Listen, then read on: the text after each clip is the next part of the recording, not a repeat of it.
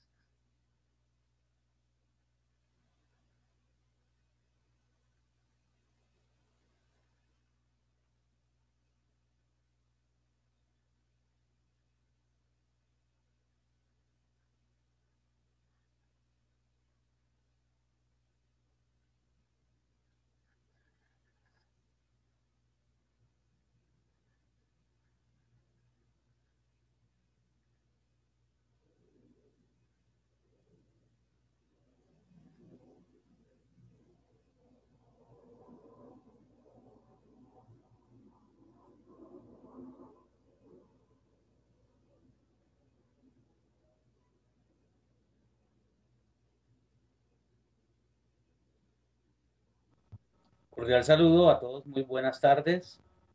Una gran bienvenida a un espacio nuevo de Radio Medinastereo.com, un espacio creado desde y para la propiedad horizontal.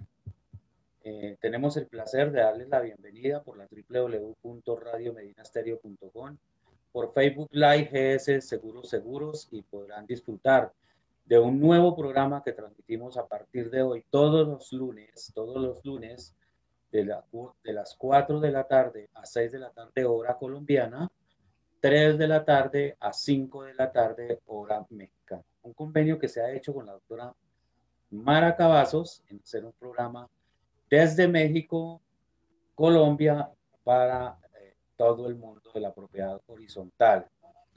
Va a estar por muchísimo tiempo a ser un éxito total porque contamos con una gran profesional experimentada, con amplio conocimiento y experiencia en todos los temas del régimen de propiedad horizontal, no solamente en su país, México, sino también a nivel Latinoamérica. Entonces, eh, queremos darle la bienvenida desde hoy. Ella es la directora del programa, el, eh, un programa eh, muy especial, por cierto, Comunidad Condominal México es el nombre del programa. No se les olvide, Comunidad Condominal México, que se va a transmitir todos los lunes a partir de hoy, desde las 4 de la tarde hasta las 6 de la tarde, hora de Colombia, y 3 de la tarde a 5 de la tarde, hora de México. Entonces, eh, sin más preámbulo, la dejo con la directora del el programa, de un nuevo programa, Comunidad Condominal México. Mara, muy buenas tardes. Cordial saludo, bienvenida a Radio Medina Estéreo.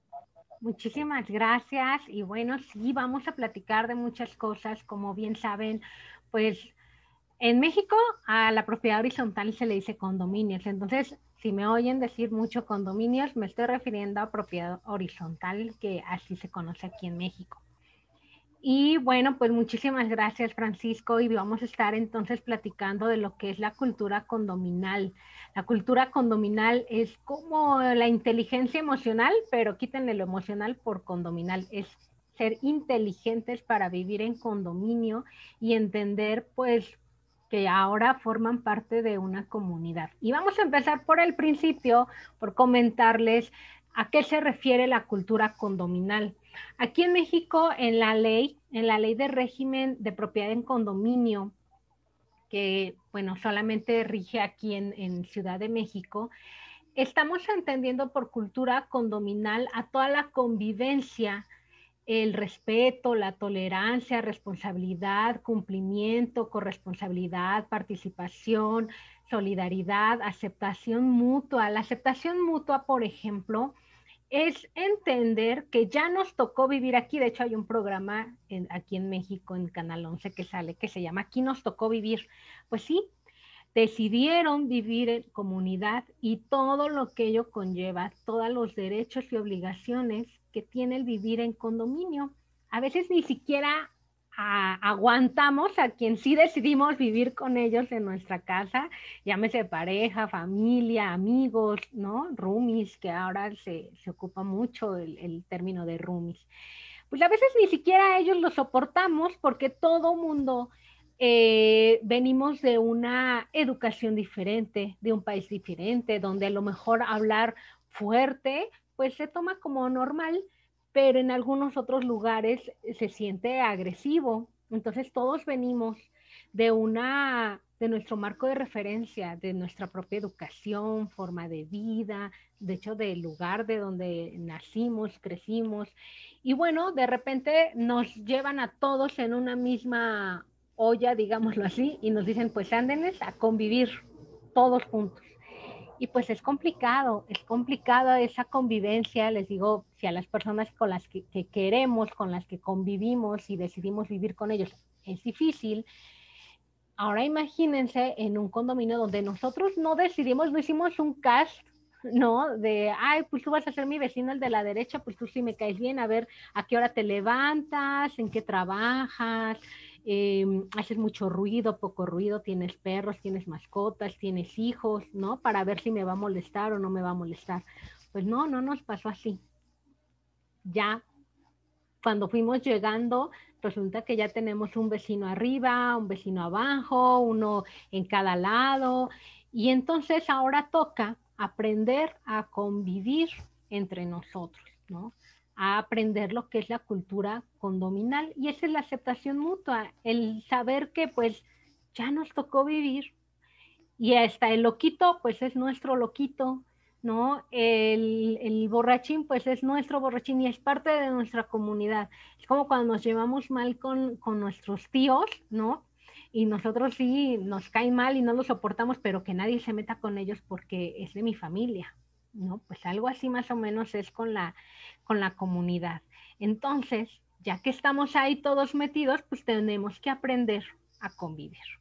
En alguna ocasión me tocó ir a un, a un edificio, me acuerdo en Guadalajara, que es otro estado de la República Mexicana, en donde les decía, miren, con, con un software van a poder avisar si se pierde un perro, si a alguien se le pierde algo, y decía el señor, ay, ¿y a mí por qué yo qué me voy a estar metiendo si se perdió? Pues si se le perdió, pues ni modo, ¿no? ¿Para qué es tonto? Y del perro, pues sáquenlo en la calle, a mí qué me importa. Entonces llegó un momento en que sí le dije, señor, ya forma parte de esta comunidad y tienen que ayudarse. Y es más fácil que un vecino lo ayude usted que vive solo, si llegara a necesitar algo, a que su familia que vive en otra colonia o a lo mejor hasta en otro estado acuda a ayudarlo. No sé si se acuerdan que hace tres años, cuando tuvimos aquí un temblor en el 2017 aquí en la Ciudad de México, pues fue terrible. O sea, a mí no me tocó el 85 porque yo estaba muy chiquita, pero sí me tocó el 2017 y aquí en donde yo estoy, donde yo vivo, se sienten muy fuertes los temblores y en el 85 se cayeron de casas, se cayó, se abrió la tierra literal y se comió gente, carros, casas y todo. Y en, en el 2017, pues también enfrente de, de mi casa se cayó un edificio, en la esquina se cayó otro. Y pues sí, o sea, es, es, más fácil a veces que el administrador sepa quién vive, quién no vive, quién renta, quién hay que marcarle para decirle, oye, pues ya no tienes inquilino y por cierto, ni siquiera departamento. Entonces, eso es lo que conlleva vivir en, en, en condominio. Tenemos una educación muy diferente aquí en México y en Latinoamérica de, pues, mientras a mí no me moleste, no me estorbe, no me produzca ningún problema, pues no me importa si a los vecinos sí, ¿no? Entonces empiezan a hacer fiestas, eh, pues los perros, ¿no? Los niños brincando. Y entonces si le hace problema el de abajo, pues ahora sí que, pues a mí qué, ¿no? O sea, mientras yo sea feliz, no me importa. Entonces estamos viviendo en esa cultura, tanto para bien como para mal, en esa cultura condominal. Realmente en Latinoamérica somos nuevos viviendo en condominio, viviendo, y me refiero a condominio horizontal, no tanto, porque bueno, sí, algunas veces comparten las paredes, pero no siempre, sino más bien en el vertical. Ahí es donde sí los problemas se vuelven grandes, grandes, grandes. Y entonces empiezan a, las represalias. Y a veces me dicen algunos administradores, oye Mara, pues yo nada más voy a administrar un edificio de tres departamentos, eso no es problema. ¿Qué crees? Que es el mismo problema si son tres, cuatro o 150. son los mismos problemas. Hace algún tiempo me tocó administrar un edificio de tres departamentos, de tres hermanos. Y tú dices, uy, ¿no? Qué fácil, qué sencillo. En un lugar de la ciudad bastante, pues alto, ¿no? Campos Elíseos, pues es una muy buena zona aquí en la, en la Ciudad de México. Y eran tres hermanos que no se llevaban, estaban peleados desde que el papá falleció y les dejó esos departamentos. Entonces, cuando hablaba con uno, me decía, oye, hay que arreglar el elevador y cuando colgaba con él me hablaba el otro y me decía, ¿qué te dijo mi hermano? No, pues que hay que arreglar el elevador. No, no hagas nada, no le hagas caso, este, así que se quede. Entonces imagínense, ya eran tres, ya eran hermanos, entonces no hay edificio sencillo realmente. Y eso entre los condóminos. Ahora, si le metemos trabajadores, si le metemos al administrador, que muchas veces, y perdón colegas, pero a veces eh, entramos con la idea de hacerles la vida imposible y a veces hasta de dividir a los condóminos, pues la cultura, la convivencia se vuelve mucho más difícil.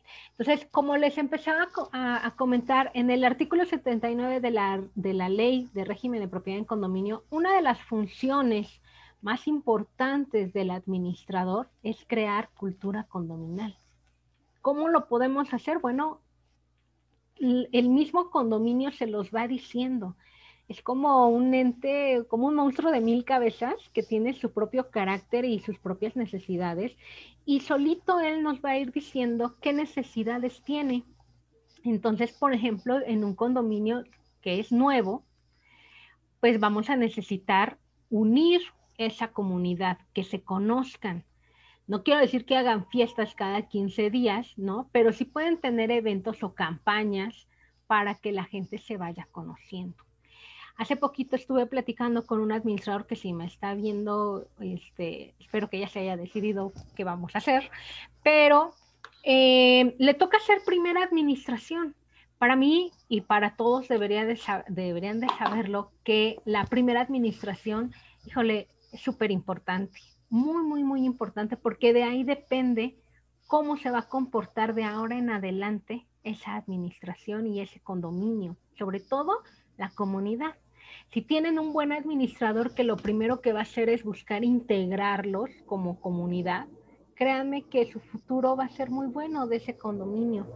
Pero si va a llegar a pelearse con la constructora, que ellos se peleen con la constructora o entre ellos, muchas veces los administradores creen que son los policías del condominio y llegan a poner reglas y, ya van por el no, con el no por delante, ¿no? Oye, ¿puedo hacer eso? No.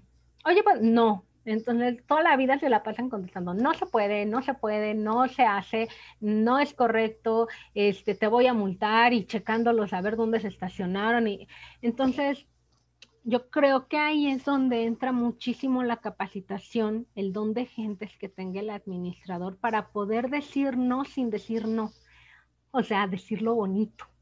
Estoy viendo por acá a, Abel. Abel, me hubiera encantado que estuvieras aquí adentro. Si tienes la liga, entra.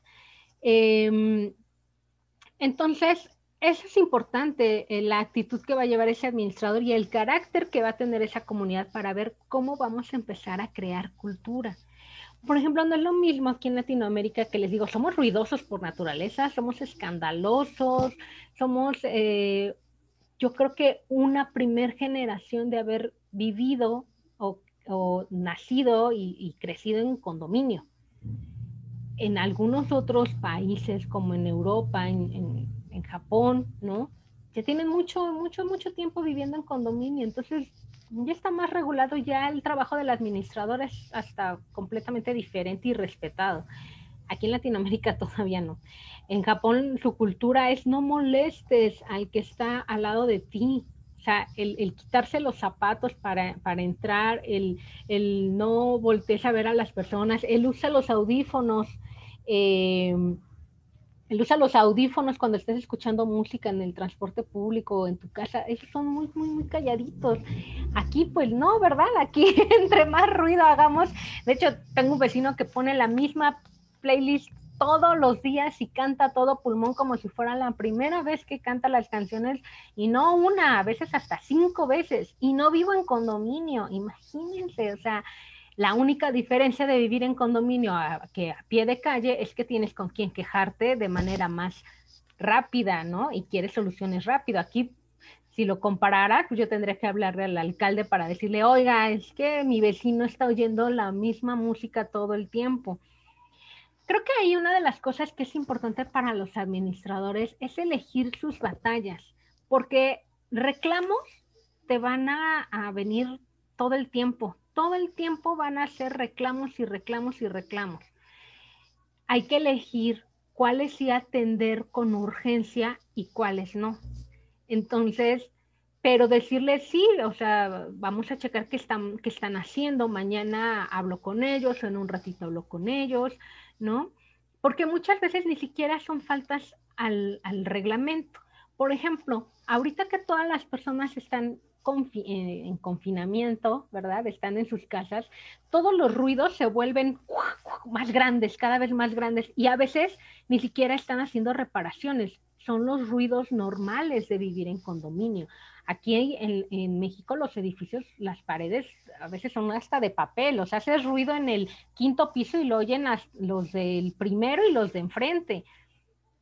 Pero a lo mejor están, no sé, lavando, ¿no? Usando la licuadora y se oye fuertísimo el ruido y entonces van y te reclaman y te dicen, oye, Ma, es que están haciendo mucho ruido. Pues sí, pero es la licuadora, o sea, ¿qué te digo, no? Ahí es donde entra el, el ese, ese don de, de, decir las cosas de manera asertiva, ¿no? Eh, el decir las cosas de una manera en que te puedas dar a entender, pero sin ofender a los demás. Hay que saber esas esas técnicas de cómo decir las cosas, porque muchas veces puedes tener la razón y puedes decir, puedes tener un argumento que es correcto, pero si no lo sabes expresar, es ahí en donde se empiezan a pelear. Si tú llegas y le dices al Señor, es que dice el del 503 que estás haciendo mucho ruido, pues a quién le van a agarrar odio, pues al del 503. Entonces hay que ir de lo general a lo particular. No podemos empezar a echarlos a pelear porque si tú le dices el del 503 se está quejando de tu ruido, va a decir, ay, qué latoso, ¿no? y ya le va a caer mal. Ni siquiera lo conoce, pero ya le cae mal. Pues mejor, oye, estoy oyendo que estás haciendo mucho ruido, ¿qué estás haciendo, no? Una, una vez así nos pasa y de hecho lo he contado en algunos en algunos cursos, ¿no? Me dice una señora, oye, es que están pegando en la mesa muy fuerte o en el piso, no sé en qué es, eh, era por Día de Muertos, ¿no? Aquí de, aquí de México, que ya saben que es una fiesta bastante importante. Y me dice, es que están pegando mucho en la, en la, en la mesa ¿no? o en el piso, no sé qué es, pero están haciendo mucho ruido y yo estoy en clases y bla, bla, o sea, muy enojada, ¿no? Le digo, a ver, déjame checar. Y entonces le escribo a, a la señora, de la, con, de la que se estaban quejando y le digo, oye, me están reportando, me están reportando, no digo quién, me están reportando que, que se oye ruido en tu departamento, ¿estás bien? ¿Está todo bien? Y me dice, sí, es que estoy haciendo pan de muerto. Le digo, ay, qué rico, ahí nos guardas. Y entonces le contesto a la otra, oye, que está haciendo pan de muerto. Ya le dije que nos guarde tantito. Me dice, ah, jaja, sí, yo también quiero. Algo que pudo ser un problema grave, o sea, de irse a tocar y, molestarle, porque la gente a veces no sabes en qué momento del día está, ¿no? Em, entonces, ahí es donde tenemos que actuar de una manera en que empática, ¿no? Si me interesa tu problema, pero a lo mejor no es para tanto, pero eso lo piensas tú. Por eso luego les digo que entre lo que quieres contestar y lo que terminas contestando, hay un abismo infinito. Y por eso también es importante juntarnos entre administradores para comentarnos este tipo de cosas, para que sepan que no estamos solos. Y ahí es donde viene, les digo, toda esa capacitación que debemos de tener para que tengamos esa humildad de decir, híjole, yo no sé cómo arreglar esto, tengo un problema en mi edificio, no tengo ni idea, no lo podemos saber todo. Y entonces preguntarlo y antes de regarla, mejor, mejor este, preguntamos cómo lo hicieron los demás, porque seguro alguien ya pasó por ahí. Y lo mismo en México que en Colombia, que en Chile, que en, en, Bolivia, en todas partes es exactamente lo mismo. ¿Por qué? Porque la naturaleza humana es exactamente la misma aquí y en todas partes. Déjame leer algunos mensajitos que están poniendo por aquí en, Facebook. Tenemos 17 espectadores, muchas gracias. Creo que no está tan mal para ser el primero. Em, dice Angie, saludos Angie, que sí la conozco. dice, por ejemplo, cuando el problema es el administrador, cuando tiene una carpeta de investigación por violación equiparada hacia una condomina. Sé de este asunto eh, Angie, porque tenemos también por ahí, compartimos un grupo de denuncias, porque muchas veces pues las, las, y sobre todo aquí en México, ¿no? Si alguien ya, por ejemplo, vio en Netflix el, el ¿cómo se llama? El documental de Maricel Escobedo, híjole, traten de verlo objetivamente y no con algo de, tristeza en el corazón porque es muy fuerte lo que vimos en México con la violencia contra las mujeres es, muy grave. O sea, dos de cada tres mujeres son violentadas de, alguna otra manera y los administradores y las administradoras pues no somos la excepción, ¿no? Eh, fíjense que pasa algo y que lo he estado viendo en todo este tiempo que he podido compartir con varios administradores. Y lo que sí quiero dejar en claro es que esta es mi, mi opinión muy particular y afortunadamente tengo, tengo el, eh, este foro para poderlo decir. A veces los administradores eh, y los condóminos, déjenme primero decirlo por la parte de los condóminos. Los condóminos muchas veces no saben lo que compraron, no saben a qué tienen derecho y a qué tienen obligaciones. Y dicen por ahí muy bien que en país de ciegos el tuerto es el rey. Entonces su vara regularmente para contratar a alguien no es muy alta, ¿no? Y es alguien que, que, que es un prestador de servicios, sí, pero que está entrando a tu casa. Entonces, si tú cuando contratas a un trabajador, alguien hasta para hacerte el aseo, pues le pides cartas de referencia y porque está entrando a tu casa muchísimo más un administrador que es a muchas casas y que va a conocer de ustedes muchas cosas. No quiero decir que tengan la culpa los condóminos, pero muchas veces el desconocimiento nos lleva a tener que padecer este tipo de cosas que llegan a pasar. Por ejemplo, eh, administradores que se empiezan a apropiar de, de, departamentos, ¿no? Paracaidistas que ni siquiera son dueños de los departamentos, pero ahí están luchando por algo que ni siquiera es de ellos y que ni siquiera te quieren comprobar que ellos son dueños de algo estos administradores que sí, veámoslo de un lado bueno y malo. O sea, lo bueno de, de, dedicarte a administrar condominios es que cualquiera lo puede hacer. Pero lo malo de administrar condominios justo también es eso, que cualquiera lo puede hacer. Cualquiera lo puede hacer, pero no cualquiera lo hace bien, ni cualquiera lo hace de la manera correcta, con ética, ¿no? ¿Cómo nos deshicimos aquí, por ejemplo, en México de muchos, porque antes era más, todavía hay, pero antes era más de los taxis piratas. Pues todos se agremiaron y se hicieron unos permisos en el gobierno para tener un tarjetón y demostrar que ellos están eh, derechos, ¿no? Los administradores es lo mismo y eso no lo va a hacer un ente político, ¿no? ¿Por qué? Porque somos 32 estados y nada más hay uno que lo regula y solamente es en Ciudad de México. Entonces, no es por ahí. Los condóminos tienen que también acercarse a gente que, les pueda apoyar, no nada más en esa parte del gobierno, hay muchos entes, eh, agremiaciones que también los pueden ayudar, donde nosotros mismos nos vamos a regular.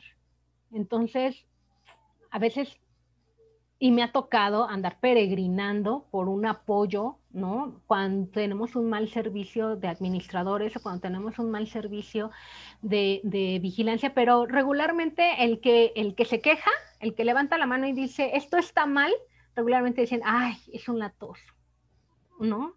Y cuando ya lo demuestra y empiezan a, y, lo empieza a demostrar y dice, es que miren, de verdad esto está mal, es cuando hace, se hace un cambio.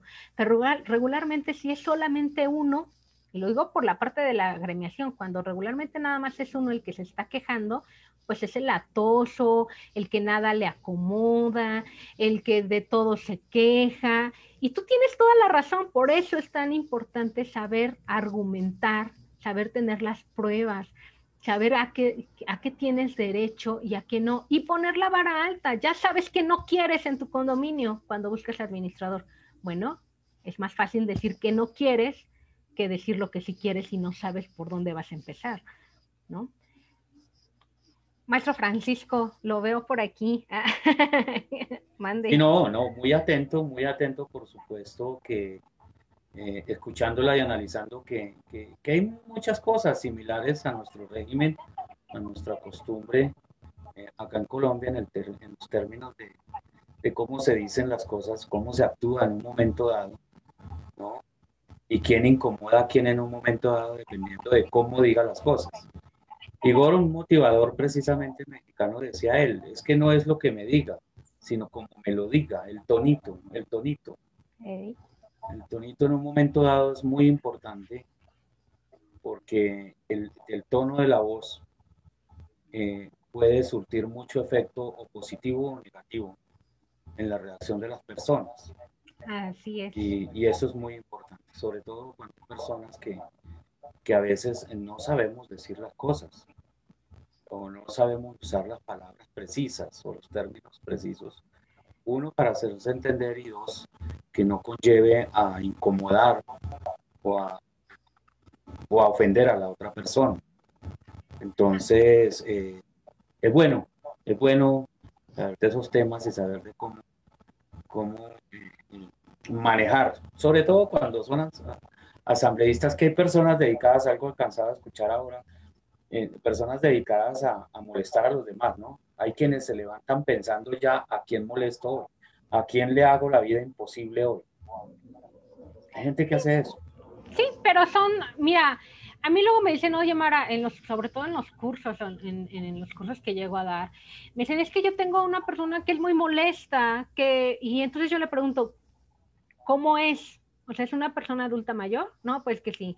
¿Sabes a qué se dedicaba? No, pues no, yo no sé su vida imagínatela, hay algo que se llama el mapa de la empatía, que para tú poder tratar a una persona tienes que imaginarte qué ve, qué siente, cómo hablan de ellos los demás, cómo, qué puede sentir esa persona y, y, entonces lo que haces es humanizarla, porque muchas veces los administradores lo que hacemos es deshumanizar a nuestros clientes y entonces es la amorosa, es la latosa, pero no sabemos realmente por qué es así y a lo mejor solamente necesita atención, necesita que lo trates con respeto, con interés, que cuando va y te cuenta algo, de verdad le pongas interés y de verdad puedes aprender muchísimas cosas. Yo he aprendido mucho de mis condóminos. Hay algunos que son contadores, que son ingenieros, arquitectos. Y cuando me pongo a platicar con ellos, me dicen, ¿tú eres ingeniera o eres arquitecta? No, pero gracias a ustedes yo he aprendido mucho.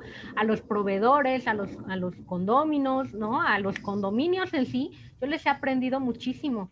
Y entonces cuando alguien me quiere contar algo así y me dicen, ay, es que ese vecino es súper latoso, y yo, pues no, a mí no me pareció latoso, al contrario, se me hace una persona de la que podemos aprender muchísimo. Y cuando son latosos porque sí, pues tienes que entender que a lo mejor la vida los ha llevado a ser como son.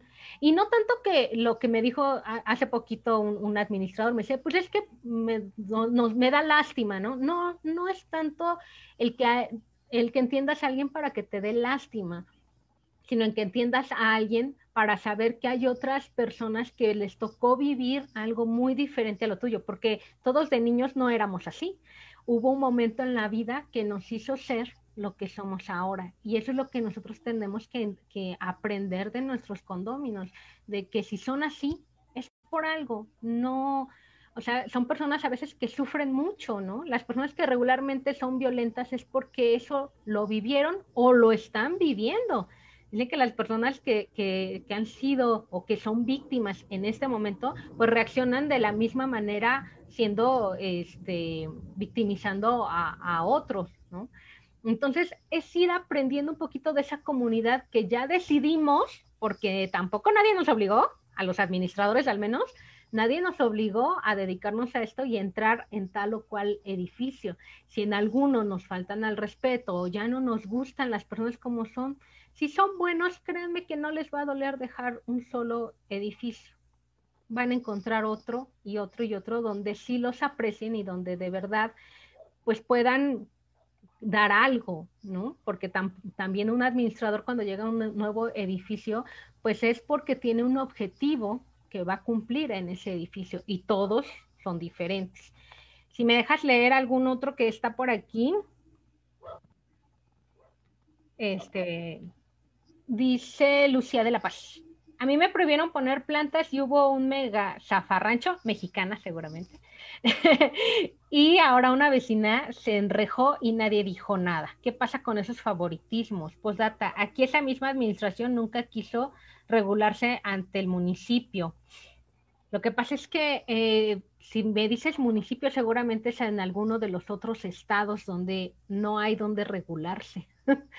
La Procuraduría del Colono, que está en el Estado de México, solamente hace mediaciones y eh, y registra asociaciones civiles, llega a registrar administradores, algunos síndicos, entonces hay que conocer primero esa parte de tu ley en donde se tienen que regular.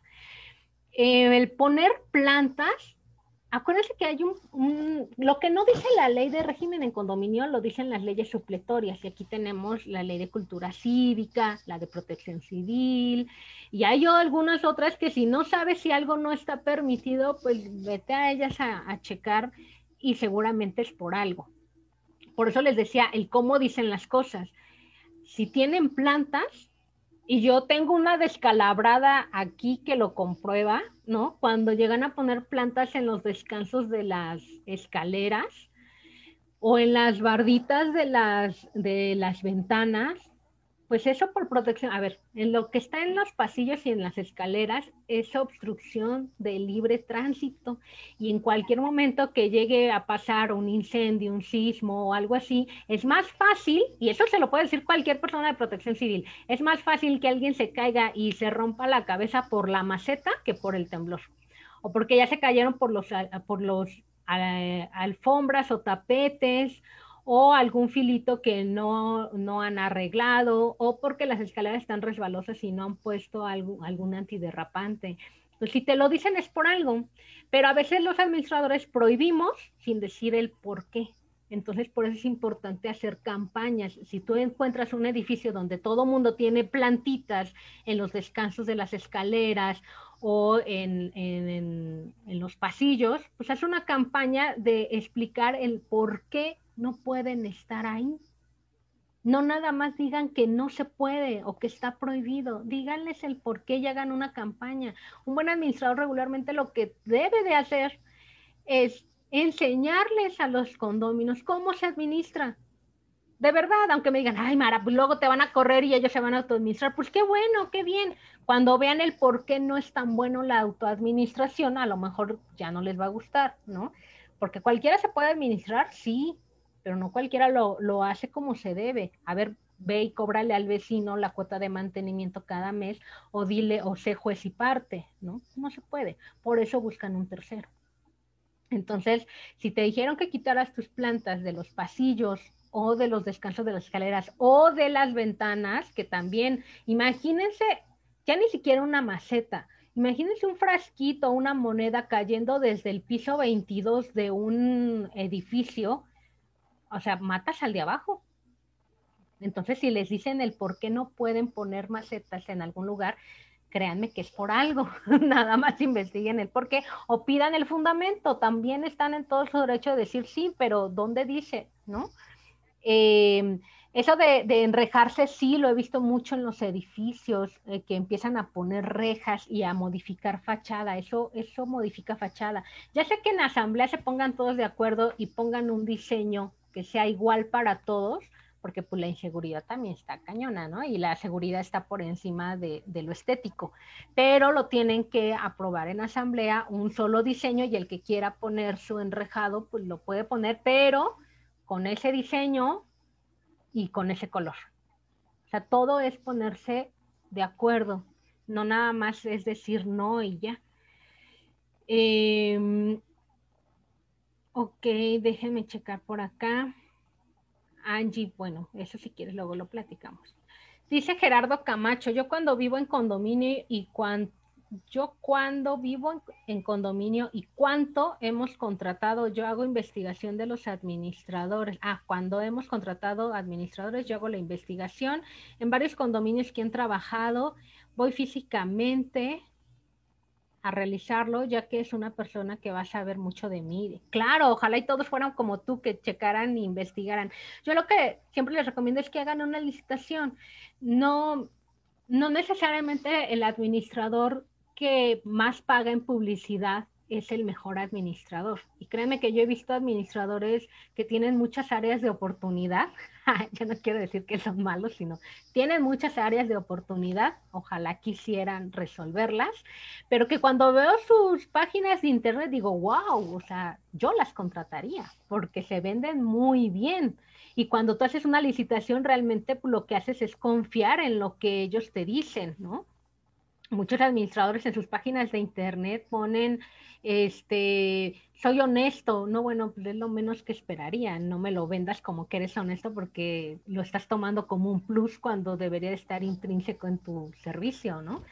Eh, pero sí, traten de hacer una licitación, pedirles más estudios, sola, no nada más lo de la certificación de ProSoc, porque eso, créanme, y se los digo de verdad, yo lo hice a las 7 de la mañana medio dormida, y lo hice de Team Marie de Doping.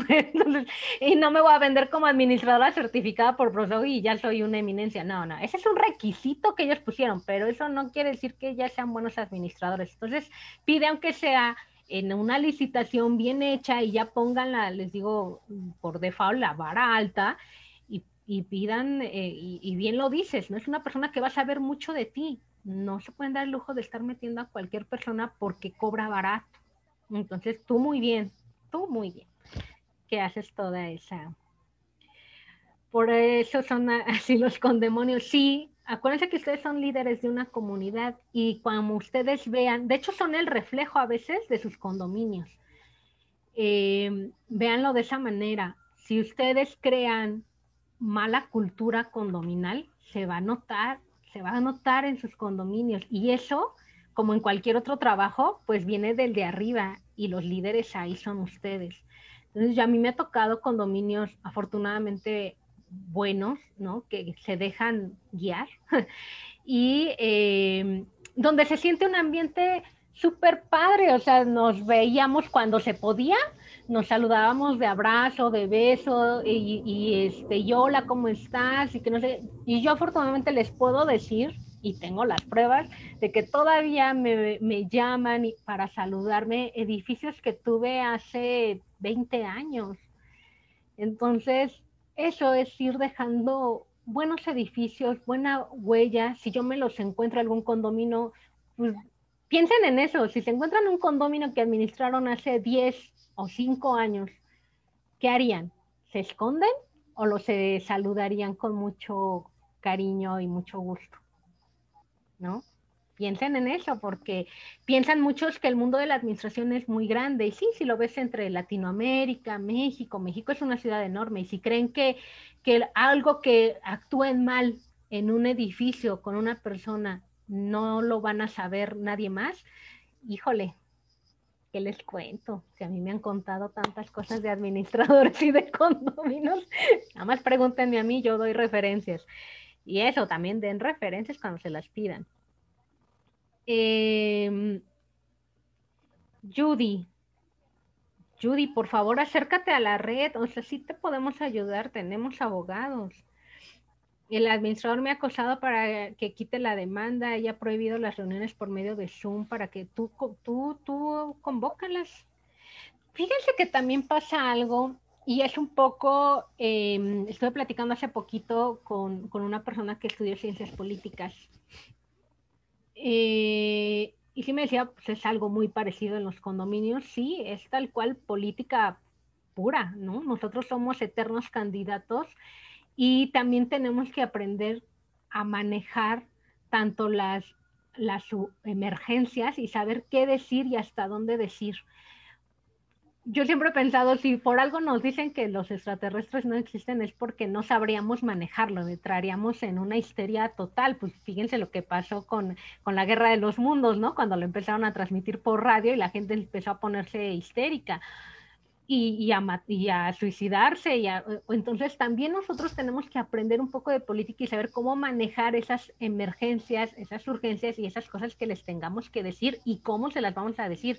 Y volvemos a lo, a lo mismo, el cómo decimos las cosas es lo que más va a impactar en cómo nos van a recibir ese comentario o esa o, o esa este tema que tenemos que tratar con ellos. O sea, depende mucho del cómo lo decimos. Entonces, de ahí depende mucho cómo nos van a tratar los, los condóminos, ¿no?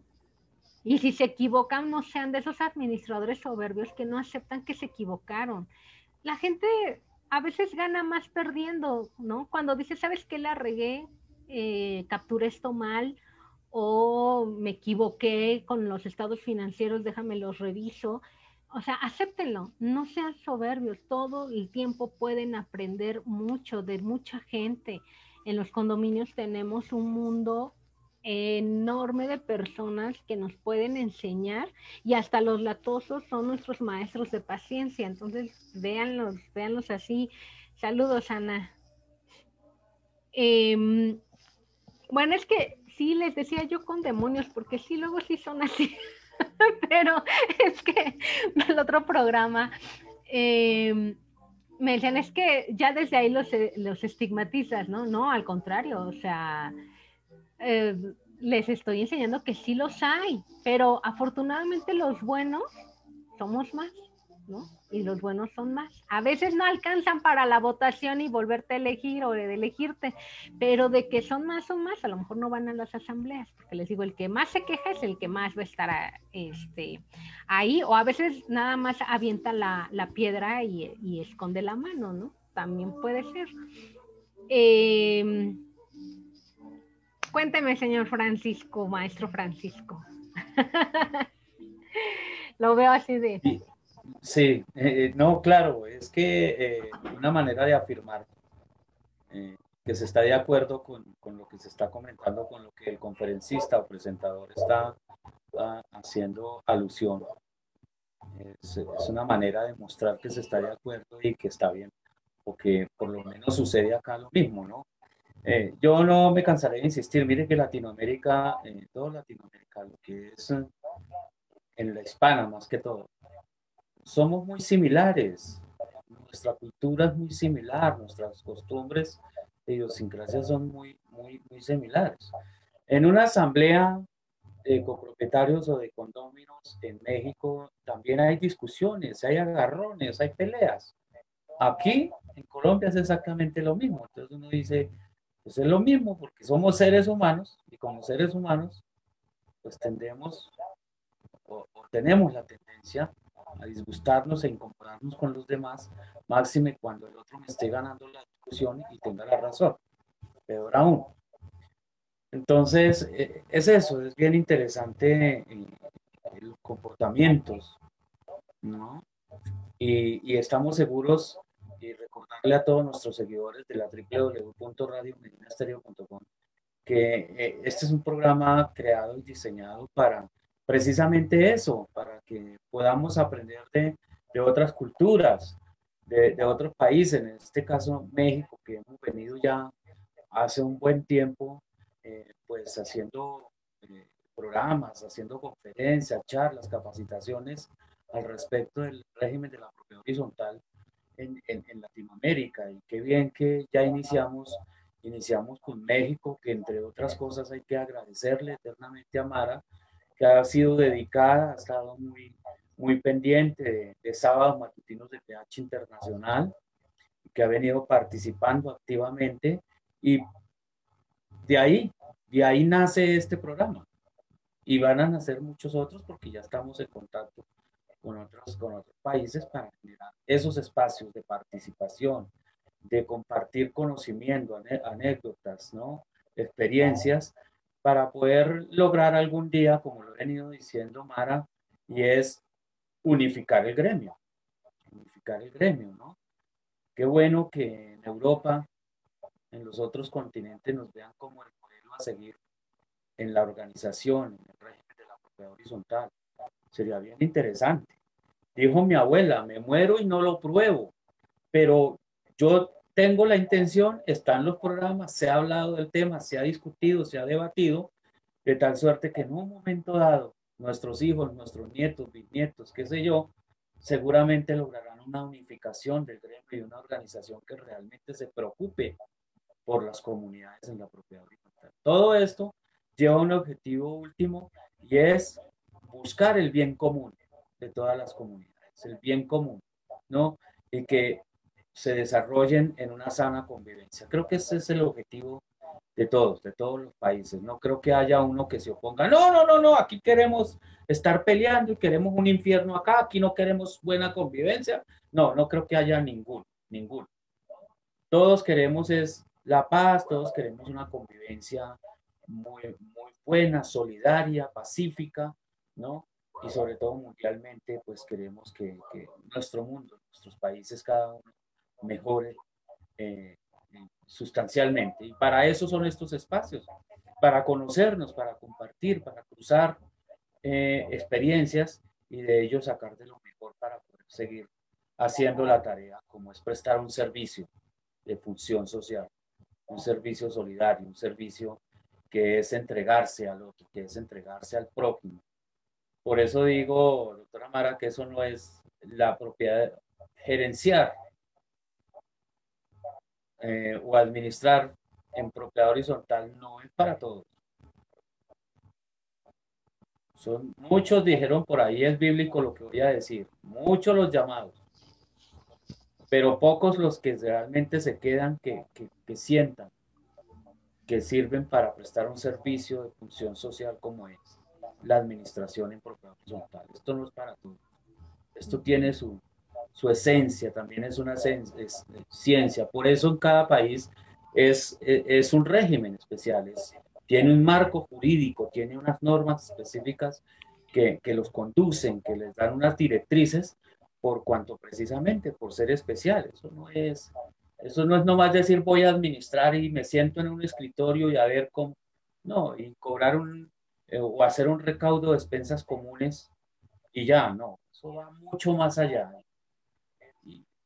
y ya sabemos de qué estamos hablando. Eso es eh, Exactamente, muchos creen, antes, antes así se hacía, ¿no? Era el abonero, casi casi ibas con tu recibito, cobrabas, le dabas el otro recibo y pagabas servicios y listo, ¿no? O era el conserje, el conserje que tenían contratados todos los, los propietarios del, de los edificios que cobraba departamento por departamento lo, eh, la cuota, ¿no? Para pagar los servicios, pagaba y listo. Pero esto se empezó a hacer más grande. ¿Por qué? Porque ya no hay espacio, ya no hay espacio para dónde hacerse, al menos aquí en la Ciudad de México, ¿verdad? Ya no hay para comprarse una casa con jardín, sin, sin vecinos a los lados. Entonces no queda más que eh, vivir en condominio, ¿no? Comprar bajo régimen en condominio y sí, no es para todos. Muchas veces les, dicho, les he dicho ¿no? A, los administradores, si no te crees con la paciencia necesaria para tratar con las personas y con sus diferentes formas de pensar, hay otras cosas que puedes hacer. O sea, hay otro tipo de administración, por ejemplo, administración eh, comercial, ¿no? Que también está, está dentro del régimen en condominio, pero es, es es muy diferente. ¿Por qué? Porque el comercio, pues es negocio. Si no tienes para la cuota, pues entonces no es negocio, te vas ya, ¿no? eh, y muchas veces con quien tratas pues es con el, con el gerente del, del local. Y ahí sí, si eh, estudiaste administración de empresas, por ejemplo, pues sí te van a pedir algo parecido a, a, eso porque pues sí van a tener la vara mucho más alta y no van a, a buscar a un administrador que no tenga alguna carrera. ¿no? Pero en los condominios, ahí te metes con las emociones. Acá es, dinero. O sea, acá lo que queremos es que se vea bonito y la estética forma eh, parte principal, ¿no? De, de, tu administración. Y no involucra sentimientos ni emociones. En el régimen de propiedad en condominio, pero basado en residencial, o sea, o habitacional, pues ahí te estás metiendo con personas, con las emociones, se toman decisiones de, de la parte emocional, ¿no? por eso se tardan a veces en, tomar decisiones o las hacen muy rápido sin pensar, porque meten mucho las emociones, ahí vive su familia, ahí vive la gente que, que amas, entonces muchas veces si viven ahí los papás y tú les cortas el gas a los papás, pues seguramente los hijos te van a querer ir a, demandar o a golpear o a ver qué, cómo se desquitan ¿no? de lo que les estás haciendo a su familia entonces, si no tienen la paciencia necesaria para lidiar con esos temas, a veces también eh, nos gusta pelear. Y yo era de esas, ¿no? Que dicen, ah, pues si tú me gritas, yo te grito dos, ¿no? Y si tú me dices tal cosa, pues yo te digo el triple. Y no es así, la cosa no es así. En alguien tiene que caber la, la cordura y pues tú y siempre le he dicho, ¿no? Tú te estás rentando para esto, entonces el que tiene que estar bien preparado para poder lidiar con diferentes temas, problemas y emergencias, eres tú, porque a ti sí te están pagando para eso. Ellos no, ellos siempre van a ir al departamento de quejas, ¿verdad? Con el grito por delante, porque eh, la historia nos ha enseñado que entre más grites y más zapatillas, pues más caso te van a hacer. Así ha sido durante muchísimo tiempo, ¿no? Eh, eh, los temas, lo, lo, ay, me oigo repetida, no sé por qué. Si me puede cerrar el, el, otro micro, ah, ahí está. Em, entonces, nos hemos acostumbrado que vamos con el grito por delante porque así, así, así hemos, eh, se han decidido muchas cosas y nos hemos dado de escuchar. Y no necesariamente por, porque tengamos un buen argumento, sino para que ya nos callemos. Pero yo creo que ya en estos tiempos, yo creo que ya evolucionamos y ya deberemos de aprender a reconocer este sentimiento que tenemos y saberlo expresar para poder obtener lo que estamos buscando, sin llegar a gritar. Es muy triste cuando, por ejemplo, yo voy a un condominio y, y el condominio es muy violento porque así hay condominios que ya te digo, entras y puedes cortar el aire con, con, con, tijeras porque el ambiente es pesado, pesado, de que ya se han demandado, ya se han golpeado, ya han volado sillas por el, por, por este, por la, en la asamblea, ¿no? Y entonces es muy triste tenerles que decir, saben que aquí no pongan a una mujer, pongan o, un hombre o una mujer y un hombre, porque la gente va a venir muy violenta porque ya están acostumbrados a tratarse así. Y a veces el administrador que llegue tiene que cortar ese círculo vicioso de te grito, me respondes, me resuelves porque te grité y entonces ahora quiero otra cosa, te vuelvo a gritar porque ya nada más, ya sé que así me vas a responder. Entonces tiene que llegar un momento en que se tiene que cortar, cortar ese círculo y necesitan, bueno, no lo quiero decir así como mano dura, pero sí necesitan a alguien que dé resultados, que no sea reactivo, ¿no? Sino que dé resultados antes de que las cosas pasen y que le dé muchísimo seguimiento a las cosas porque es lo que necesitan. Y así los haces que dejen de estar yendo todo el tiempo a reclamar y a exigir, porque no lo exigen de la manera correcta, ¿no? Y entonces, mande, mande, mande. El, tema es de carácter, ¿no? El tema es de un carácter, eh, que sea un carácter eh, bien canalizado, bien estructurado porque una cosa es que, eh, digamos, y no ser permisivos. De eso precisamente hablamos el miércoles anterior en el programa, que es vivir en propiedad horizontal. Eh, cuando el administrador permite que se le falte el respeto, que muy bien lo decía Fabio Ramírez, Marcela y los demás participantes, eh, y, el sábado, incluso en sábados matutinos también se tocó el tema, eh, cuando el administrador permite por una primera vez, una primera vez que se le falte al respeto, caramba, por ahí, por esa línea se va la persona y ya sabe cuál es el punto débil. ¿Mm? Entonces, lo primero es cuestión, una posición de carácter. De carácter no quiere decir que sea de mal genio, malentonado, ni va a insultar a la gente. No, no se trata de eso. Es, es exigir un respeto en una investidura que se tiene como representante legal, como gerente de la copropiedad. ¿Sí? Y que de alguna u otra forma es una autoridad. Bien canalizada también el término autoridad. ¿Sí? Entonces, eh, cuando se es permisivo, pues hay las personas, los propietarios que llegan a reclamar airadamente con insultos, golpeando las cosas incluso, ¿sí?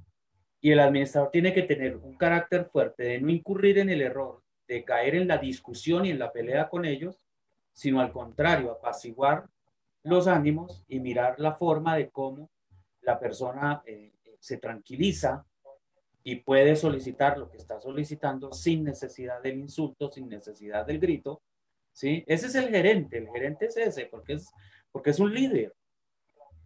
En medio de todo eso, es, un ejemplo a seguir. El, el, administrador lo decía yo, no puede caer en el, en el error de igualarse con la persona, porque muchas, muchas personas son hábiles en hacer incurrir en error al otro con el que están discutiendo. Entonces, no le gano con la decencia, no le gano con la amabilidad, con la ética, entonces lo ofendo, lo agredo, de tal suerte que lo desestabilizo y también me va a responder de tal manera que lo hago bajar al mismo nivel mío y entonces ahí sí yo le puedo ganar la discusión. Y ahí es la habilidad y la sabiduría del gerente, de mantener su posición, su carácter, de no dejarse llevar por, por, los insultos, tener el autocontrol, ¿sí? Y lograr bajar los ánimos de alguna manera. Porque donde se iguale, le cogieron ventaja y caramba, goleada segura. Sí. Fíjate que ahí es, em, en el tema de, de aprender cómo, cómo negociar o cómo llevar una, discusión a feliz término, ¿no? Regularmente el que te está reclamando, el que está alterado, lo que va a tender es hacerte chiquito, chiquito, chiquito, chiquito. Y no es tanto ponerte al nivel de que si él grita, tú gritas, ¿no? Hay que saber modular la voz. Pero hay personas que, que estas técnicas o esta manera de ser la tienen, la tienen natural, o sea, con eso ya nacieron y los que no lo tienen tienen que aprender técnicas y tomar cursos, porque tú debes de saber a quién decirle, tranquilo, respira, inhala, exhala, y quién saber que hasta a lo mejor hasta se va a reír y va a romper el momento, y quién te va a contestar con un golpe o con un manoteo y no te lo va a aceptar bien. Pero hay personas, se llama empatía, entonces hay personas que saben leer el lenguaje corporal de las personas y sus emociones para saber cómo calmarlos. Lo que necesita una persona alterada es regresar a su estado emocional estable. Y justo de eso, por ejemplo, habla el libro que recomendó Fabio el sábado de, Daniel Gold, Goldeman. no me acuerdo cómo se llama, pero ya lo leí como 50 mil. Em, donde te dice que eh, las, em, la inteligencia emocional es algo que muy pocas veces se le puso la importancia necesaria para que la gente sepa identificar qué emoción es la que lo está invadiendo. Y te pone el ejemplo, ¿no? Si van dos personas en un, eh, eh, en la carretera o en la, en la calle manejando y de repente van a chocar, entonces, ¿qué emoción es la que tiene esa persona? Casi todas las emociones nosotros las, las demostramos o, o las sacamos con enojo, con ira, cuando realmente no es lo que estamos sintiendo. Esa es la manera en la que lo proyectamos, pero realmente el sentimiento que tenemos en ese momento es miedo, miedo de que estuviste a punto de tener un accidente y te da miedo lo que pudo haber pasado, tu familia y todo pasa por tu cabeza en ese momento y lo que haces es que te enojas y te da ira y vas y le reclamas al otro cuando el otro pasó por lo mismo que tú y también tiene miedo. ¿Qué diferencia es cuando tú te bajas a reclamarle y decirle, oye, ¿por qué no te fijas? Que no es que... Y, si lo piensas bien y dices, el otro pasó por lo mismo que yo y los dos nos espantamos, haya sido de quien haya sido la culpa, y si te bajas a decirle, a decirle oye, ¿estás bien? Qué susto. Fíjate, ¿no? Para la otra o no sé, o nada más que susto. Pon las emociones por delante, lo que tú estás sintiendo. Y con eso evitas una pelea. Y eso es lo que nos lleva justamente a cómo se ha salido de las manos la mayoría de los problemas que empezaron por algo tan simple y a veces tan tonto y que ha llegado a, juzgados, a muertes, ¿no?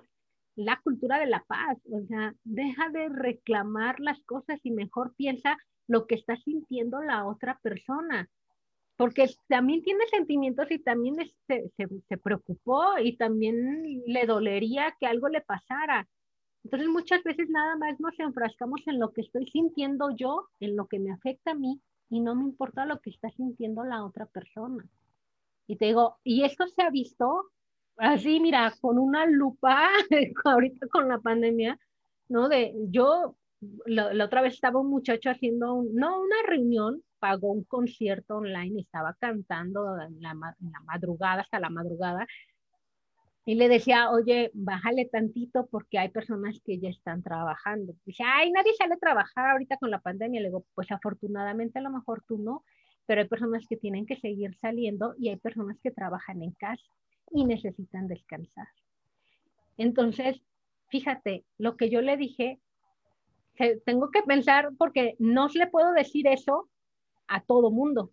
Hay personas a las que sé que si le digo eso me van a entender y hay personas que a las que les digo eso se van a ofender el triple y aparte van a hacer más escándalo. Entonces, tienes que, por eso es bien importante conocer tu comunidad, conocer quién vive, cómo vive, a veces hasta platicar un poquito con ellos, ¿no? Con cada uno. Regularmente yo a los edificios, cuando me toca ir, no voy a trabajar. Yo no voy a sentarme en la computadora a capturar porque sé que no me van a dejar en ese momento. La mayoría de la gente va a esperar el día en que me toca ir para ir a platicar conmigo, ir a checar su estado de cuenta o algo, y me voy a poner a platicar con ellos.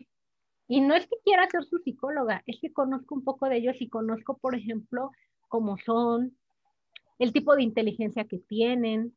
Eso, es, eso lo vamos a hablar a lo mejor en otro programa, el tipo de inteligencia, que a pesar de que todos hablemos español, o el mismo idioma, no es lo mismo hablar de una persona que tiene una inteligencia visual que una persona que tiene una inteligencia auditiva a una que tiene una inteligencia sensorial.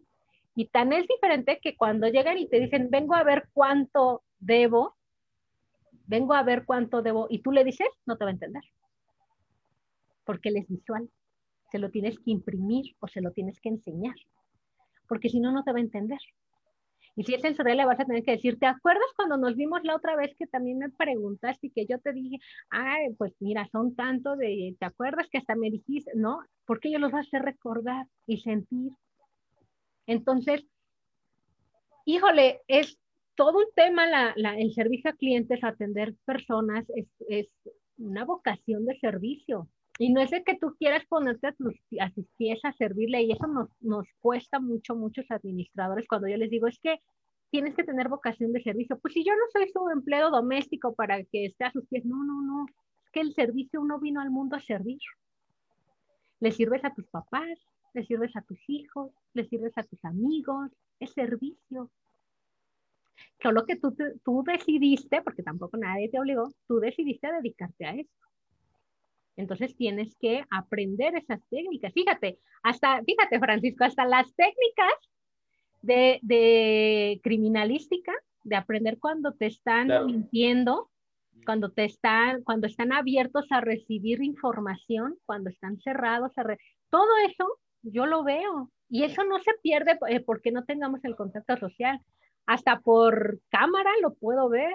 O sea, Afortunadamente tuve un periodo en el que me retiré un poquito de la administración de edificios y me puse a estudiar inteligencia emocional, me puse a estudiar servicio al cliente, atención al cliente, comunicación no verbal. Y eso me ha ayudado muchísimo para entender a mis condóminos, no sabes cuánto. Yo creo que más que los cursos de operación o el de certificación de aprenderte la ley de memoria, creo que el que más me ha servido para administrar edificios, justo son estos. Los de servicio, atención al cliente, pero más, más, más inteligencia emocional y comunicación no verbal me han ayudado mucho. De acuerdo, de acuerdo. Una de las, eh, en tema de criminalística, eh, hay algo de la psicología forense. Eh, cuando se estudia a la persona o se interroga a la persona, se puede evidenciar una serie de, una serie de, comportamientos, de comportamientos que, que, asume la persona en medio del interrogatorio. ¿sí? el nerviosismo, la mirada, la forma de hablar, la posición corporal, física, todo eso dice, el movimiento de las manos, hay personas que, los, que, la, cruzan, ¿no? La mueve mucho. Sí, eh, en fin, hay un sinnúmero de comportamientos que uno puede evidenciar, eh, incluso si la persona eh, está mintiendo o está innovando en ese momento, porque hay los, que, los creadores en medio de una entrevista o de un interrogatorio son expertos creadores, o sea, inventar una historia en un momentico para poder evadir la responsabilidad penal en un momento dado. ¿sí?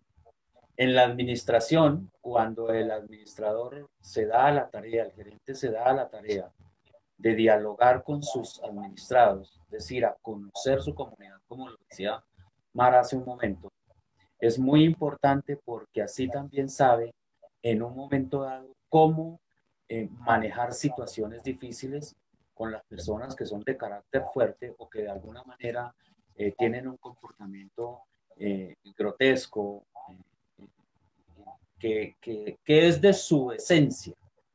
Hay personas que son duras, que son bravas, que son, son de un carácter fuerte por naturaleza.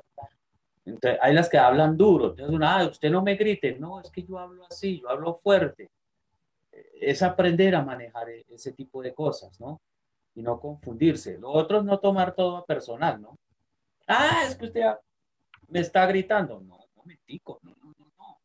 Es que es, es aprender también el carácter también, eh, a nivel persona, a nivel gerente, el carácter también cuenta de entender los caracteres de los demás, la diversidad de caracteres que hay en las personas unos pasivos, agresivos, unos...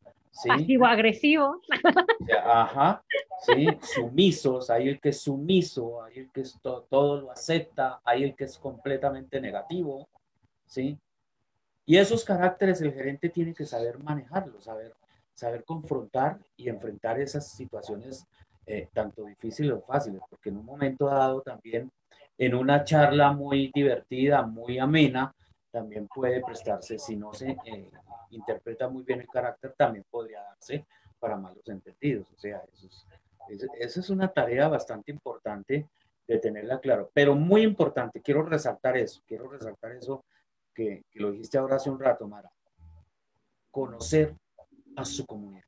Uno encuentra administradores, o por lo menos acá en Colombia sucede, uno encuentra administradores eh, que pasan seis meses, ocho meses, un año incluso, y, y hay que tiene hasta dos años, venga, y usted conoce a fulano, no, ¿quién es ese? No, que ese es del apartamento tal, no, yo no lo conozco. Uno dice, pero ¿cómo un administrador no conoce a quién administra? O sea, no, no, no, que es que como es que la copropiedad es de 500, 600, 700 unidades, no, usted debe conocerlos. ¿Cómo? Pues precisamente la inteligencia es esa, la estrategia es esa, ¿no? De conocer a sus clientes. ¿Cuántos clientes tiene? Pues 700. Y los tiene que conocer a todos. Porque entonces usted no va a saber a quién administra y cómo administra. Cada persona, cada persona es un mundo. Alguien decía acá, cada cabeza es un mundo. Cada persona y cada propietario eh, se maneja de manera individual porque si bien es cierto para todos, se persigue el bien común y a todos se les cobra una expensa común, en medio de un, de un conflicto no es igual el del 501 al del 502. No es igual. Incluso en derecho se llama tiempo, modo y lugar. ¿Mm? Claro. ¿Sí? Entonces, en el recaudo, por ejemplo, acá yo les, les, les, reitero mucho a los administradores, miren, eh, el tema de la morosidad. Ah, pero es que el del 500 tal, el de 200 tal, no me paga y es que es difícil, eso toca mandarlo a jurídico. Venga, pero usted ya consultó y sabe el problema, la raíz del problema, ¿por qué Tribilín no le paga la despensa común? ¿Cuál es la razón por el cual Tribilín no le paga? Y así todos los morosos. ¿Por qué razón fulano, sutano, mengano no me paga? ¿Por qué no le gusta pagar la expensa común? ¿Por qué no cumple con su obligación de ley? ¿Sí? Busque la raíz del, problema, del problema. Ahí es cuando se hace necesario que se conozca bien a la comunidad el comportamiento. Si Tribilín que no quiere pagar la cuota, la expensa común, es rebelde, es altanero, es patán, es irrespetuoso, pues debo saber cómo abordarlo. Porque ¿qué tengo que buscar yo? Uno, evitar conflicto. Y dos, cumplir mi función y mi obligación, que es hacer un recaudo. Entonces debo saber cómo enfrentar a Tribilín y, y saber que ese carácter fuerte de Tribilín hay que canalizarlo hacia qué? Que pague, esa es, la tarea y el objetivo último ahí. Pero si me pongo a pelear con Tribilín, el altanero y yo altanero, ¿será que me paga? No. No. ¿Ve? Entonces fíjense en la importancia de conocer los caracteres y conocer a la comunidad, porque así sabe cómo usted abordar y cómo tratar. Eso es. Ahora, Tribilín es altanero, entonces yo también soy altanero. No, al contrario, con mi comportamiento y mi ejemplo le vamos a enseñar a Tribilín a que cambie ese carácter, a que sea responsable, a que sea respetuoso y que las cosas se hacen es dentro del respeto y la cordialidad. Y seguramente Tribilín cambiará algún día, pero no me puedo igualar, es lo que quiero decir también, ¿no? Es decir, al, otra de las obligaciones, no sé, Mara no me dejará mentir de pronto y si estoy equivocado me corriges, pero una de las tareas también del líder es capacitar, orientar y educar. A ese que es altanero, a ese que es grosero y patán, hay que empezar a construir, a instruirlo que cambie ese comportamiento. Y esa es una tarea del administrador. Ay, no, qué jartera, yo que me voy a poner en eso. Pero es que Tribilín no le paga y tiene ya un atraso bastante importante en las expensas comunes.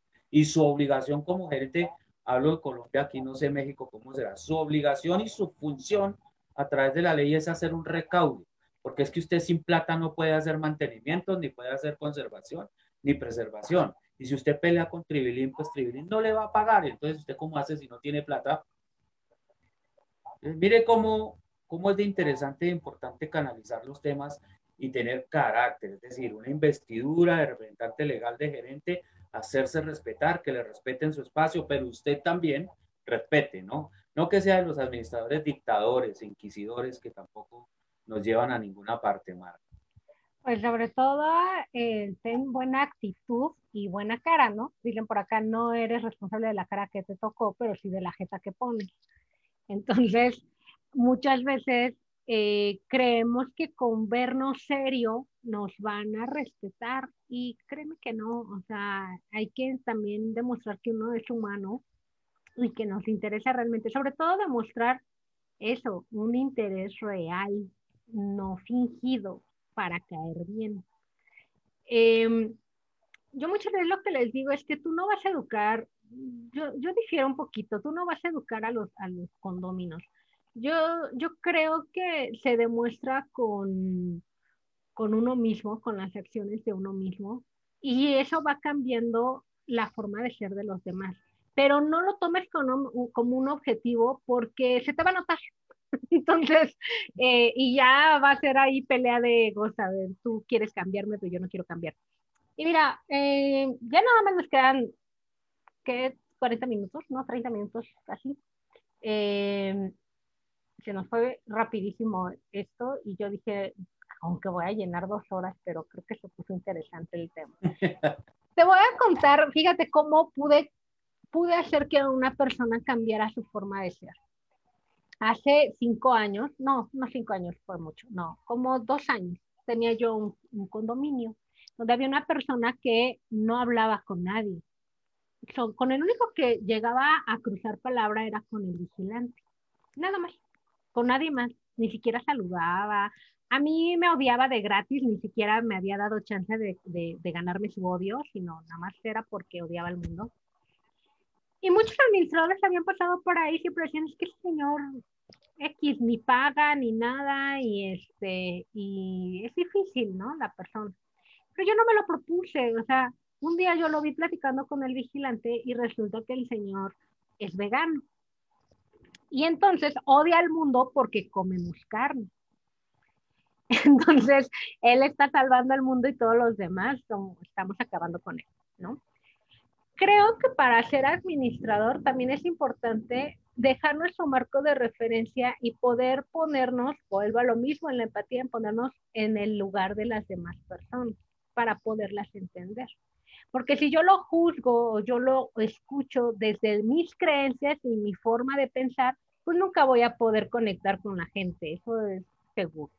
Entonces, yo lo escuché y yo en algún momento le dije, oye, hay mucha más, muchas más personas que piensan como tú. ¿Por qué no haces un blog de internet o un Facebook? Y ahí vas a encontrar una comunidad muy grande que, que le va a encantar escucharte porque lo que dices pues, es interesante. Digo, a lo mejor yo no lo comparto, pero no deja de ser interesante. Y me dice, no, es que yo no sé nada de eso, que no sé qué. Yo te enseño yo te eh, ayudo a abrir un Facebook o un blog donde puedas escribir toda esa, este, todo ese conocimiento que tienes y todo lo que has investigado. Bueno, como a los tres días llegó y me dice, bueno, ándale, vengo a que me enseñes. Nos pusimos a hacer el blog y de repente ya iba y me decía, ¿qué crees que ya encontré un contacto que también, que no sé qué? Maravilloso. Y eso, eso se vuelve una obligación moral porque tú lo ayudaste en otra cosa. Pero gracias a eso, mira, el Señor andaba con bastón.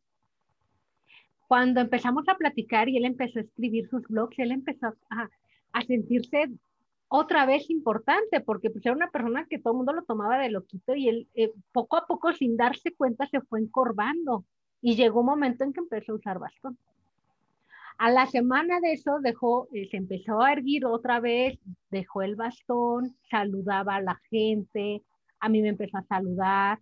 Había gente que sí, de plano no le volvía a hablar, pero, pero él cambió, cambió su forma de ser. Eso es cambiar.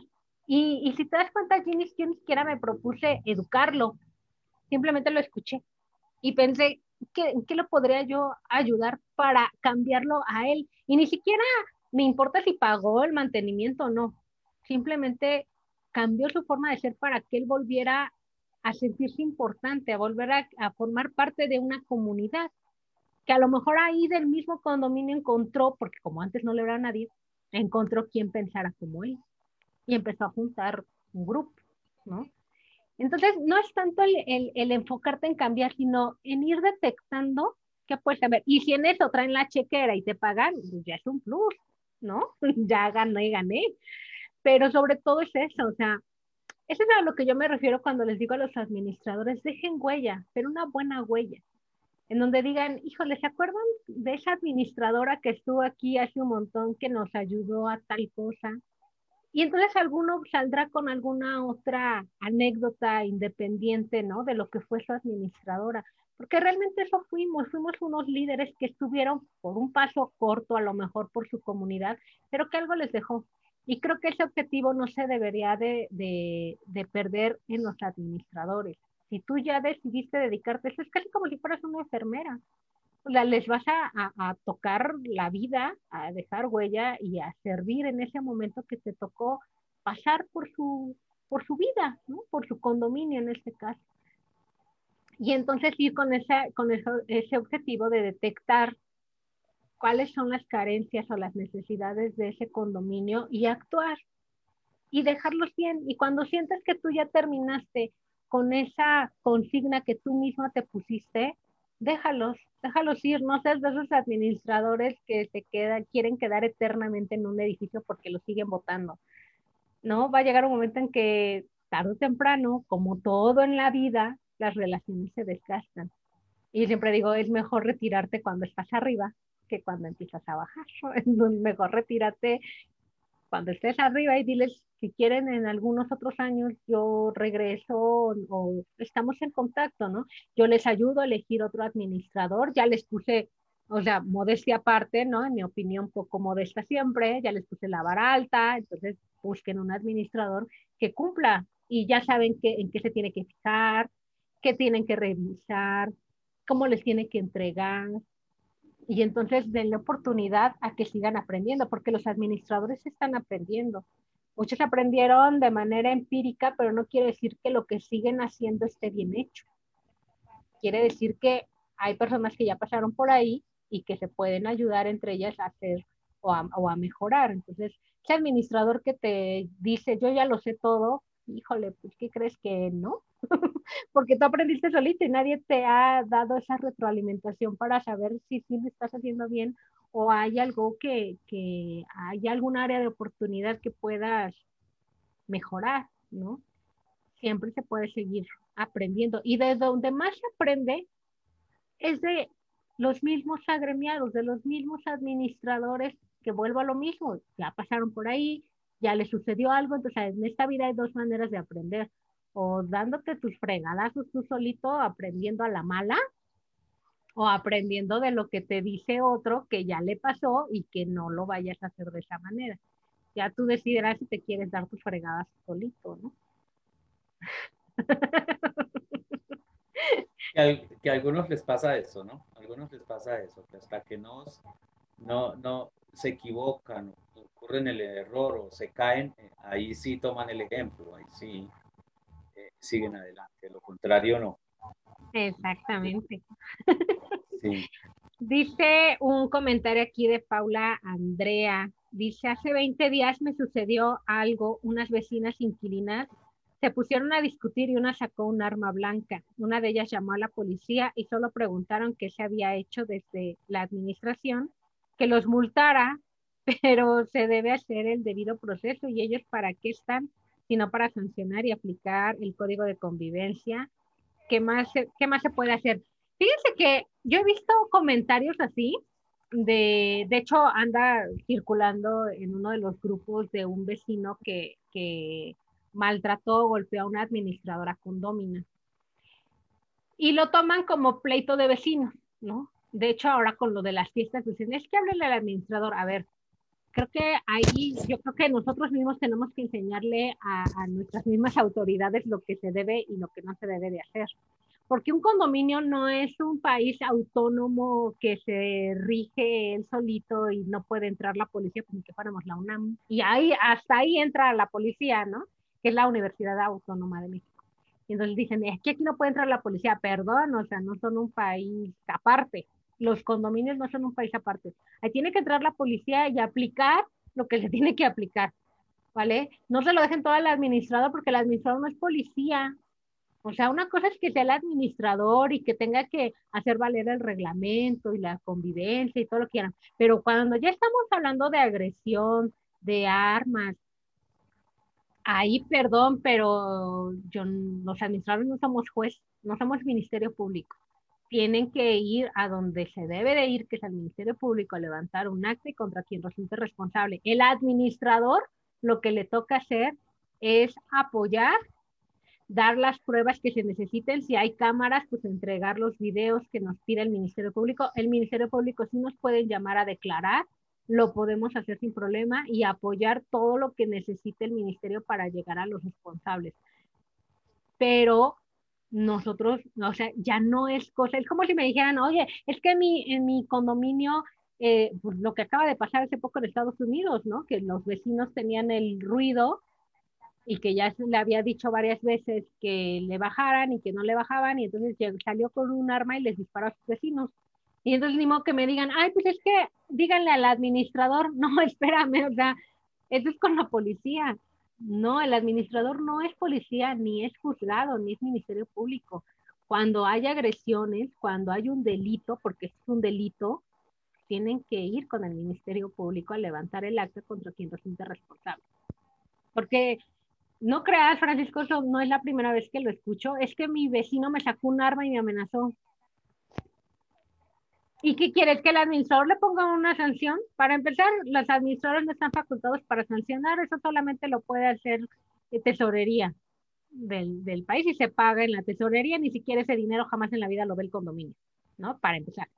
Puede sancionar, pero no en dinero, eso solamente es en tesorería, a menos que sea una C y en sus reglamentos y estatutos ya estamos hablando de otra cosa, ahí sí se puede multar, pero aquí en México no puedes tú cobrar multas en eh, pecuniarias, no, no está permitido, nosotros no estamos eh, facultados para eso. Entonces, ¿qué le digo? Malo, malo, no lo vuelvas a hacer, no saques el arma contra el administrador, no inventes. O sea, también ustedes protéjanse.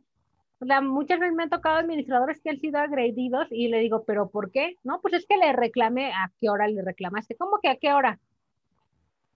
También es importante la hora en la que vas a ir a importunar a tu vecino o a tu condomino. Si lo vas a ir a importunar cuando justamente acabas de llegar a comer a su departamento y en ese momento vas y le dices, oye, es que no has pagado la cuota de mantenimiento. Pues claro que te lo vas a agarrar súper violento y ya ni siquiera está en sí. Es una persona que le falta azúcar en su organismo, está de malas y ese es uno de lo, de, lo que ocasiona la falta de azúcar. Entonces, también sé prudente y mándale su mensaje, oye, puedo platicar contigo, oye, te busco más al rato, ¿no? Pero muchas veces nos gusta pelear y no somos oportunos en el momento en el que queremos reclamar. ¿O tú crees que sea un buen momento cuando están en plena fiesta y todos tomados, borrachos o no sé, para que vayas y le reclames que ya no está permitido en ese horario estar en la fiesta? Pues mi reina, te estás este, poniendo también tú ahí en, riesgo, ¿no? Entonces, hay que saber y hay que por eso también enseñarle a, los vigilantes las consignas y que se, se llamen y se comuniquen con códigos para que la gente no sepa de qué están hablando. Entonces, si tú haces un código, ¿no? 318, pues ya saben que hay una persona violenta en la administración y que tienen que ir a hacer guardia ahí para poder estar checando. O sea, así de importante saber usar las consignas y el por qué se pide a veces que se comuniquen en códigos. Estás viendo que dos vecinos están peleando, eso también debería de estar en, en las consignas de los vigilantes, saber qué hacer y ahí ya no es con la administración, es con el vigilante y el vigilante debe de saber que en ese momento tiene que hablarle a la patrulla, porque si la vecina que se está peleando es la que llama a la patrulla, pues va a poner más violenta a la otra vecina. Entonces, por eso, no nada más es ir a cobrar, es saber todos esos códigos y, y, anticiparte a la violencia y a lo que pueda suceder. El, es tan importante saber actuar y sobre todo detectar un conflicto. Si ya es, eh, ves que dos vecinos todo el tiempo se están peleando, oye vecino, ya bájale porque un día la vas a agarrar de malas y entonces esto va a terminar muy mal para cualquiera de los dos o para los dos. Es mejor ya bájale tantito a tu escándalo, ¿no? Porque ahí sí, ¿qué hago? le vamos a tener que hablar a la, patrulla o levante el acta, pero tengo muchos están acostumbrados a hablarle a la administración. Y los mismos policías están haciendo reuniones y dicen, ay, no podemos entrar al edificio, hablen al administrador. Pues si están haciendo una fiesta y está prohibido, no es con el administrador, tiene que entrar la policía. A lo mejor no puede entrar al departamento, pero sí al área común y yo le estoy dando permiso para que le baje. Yo por qué me voy a ir a exponer cuando es algo que, pues no, o sea, ah, hay que saber hasta dónde está el límite, ¿no? Oigan, hicieron una fiesta ayer, ya se resolvió, vino la policía, pero ¿qué crees? Te toca tu sanción. Ya no puedes usar el roof garden o ya no puedes, este, no sé, lo que tengan en su reglamento. El gran secreto de poder administrar es tener un buen reglamento y si no lo han hecho, pues, entonces, oye Mara, dile que no se estacione ahí. Ok, ¿en qué parte del reglamento dice que no se puede estacionar ahí? No, pues no lo tenemos. Dame armas. Igual con los vigilantes. Oye, dile a tal persona que no se estacione ahí. Y en que, en dónde está en la consigna que me toca checar, o por ejemplo las bicicletas, ¿no? Que es todo un tema. No hay lugares para bicicletas y las dejan en áreas comunes. Se pierde una bicicleta, Oye, pues responde vigilancia. Pues sí, pero ¿en dónde dice que yo voy a resguardar bicicletas o cosas que están fuera de, los lugares de estacionamiento? Si quieres que yo cuide bicicletas, dame un listado de todas las bicicletas, identifícame las bicicletas y dime en qué lugar va cada una y entonces yo puedo supervisar si veo algo raro, ¿no? Pero si no, a veces también pedimos, pedimos, pedimos, pero no, no hemos podido ser responsables en dar las armas a las personas para que puedan actuar legalmente, porque pues, si a mí me dices, oye, ponle una multa a tal persona porque hizo tal cosa y, yo lo hago y resulta que eso ni siquiera es reglamento, pues no va, no, no, no se va a poder hacer, no se va a poder aplicar. Y entonces va a decir, es que no estás cumpliendo. Pues dime cómo cumplo, si no me das armas. ¿Me explico? Entonces, a veces los administradores eh, caemos en esos juegos, pero porque también ignoramos el reglamento. Y los, y los condóminos a veces abusan, pero no hacen la parte que, le, que les corresponde, que es crear sus reglamentos o sus normas de convivencia o revisarlas. Muchas veces nos tocan condominios que dicen, pues yo ni tengo el reglamento. yo así como que, si sabes que es parte de tu régimen, o sea, de tu escritura, chécalo hasta atrás, debe de estar tu reglamento. O son reglamentos que también, ahí es otro tema que tocaremos con las constructoras, que son copia pega de, de, la ley de régimen, pero no está particular en ese edificio. Entonces, igual nos dejan sin armas. Y entonces, si tú quieres que yo haga cumplir algo que no existe, no se puede. Entonces, parte de la tarea de los condominios también es asistir a las asambleas, saber su reglamento, conocer la ley y entonces sí exigir lo que se puede exigir, porque ante lo imposible pues nadie está obligado, ¿verdad? Aunque yo quisiera. O sea, ¿cómo les prohíbo que hagan una fiesta hasta la una si se les olvidó poner en el reglamento hasta qué horario podían usar las áreas comunes? Pues quedaría en el yo creo, que ya no son horas de estar compartiendo entre sus amigos, ¿no? Pero pues, ahora sí que háganlo de buena fe. Me están trasnochando, entonces váyanse a dormir ya. O me, dice la vecina, es que están oyendo la tele muy fuerte. Eh, o sea, ¿qué le digo? No, o es que platica con sus amigos muy fuerte. Ay, oigan, este, no sé si se puedan, ya sé que están aquí los dos, pero no se pueden comunicar por mensajes del celular porque a la vecina le molesta que platiquen, o trae amigos muy feos, ¿no?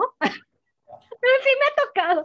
Es que trae unos amigos que se ven muy feos, o sea, de, mala familia. No, bueno, ¿qué crees que a la vecina de arriba, a lo mejor a tu mamá sí, pero a la vecina de arriba no le gustan tus amistades, ¿no?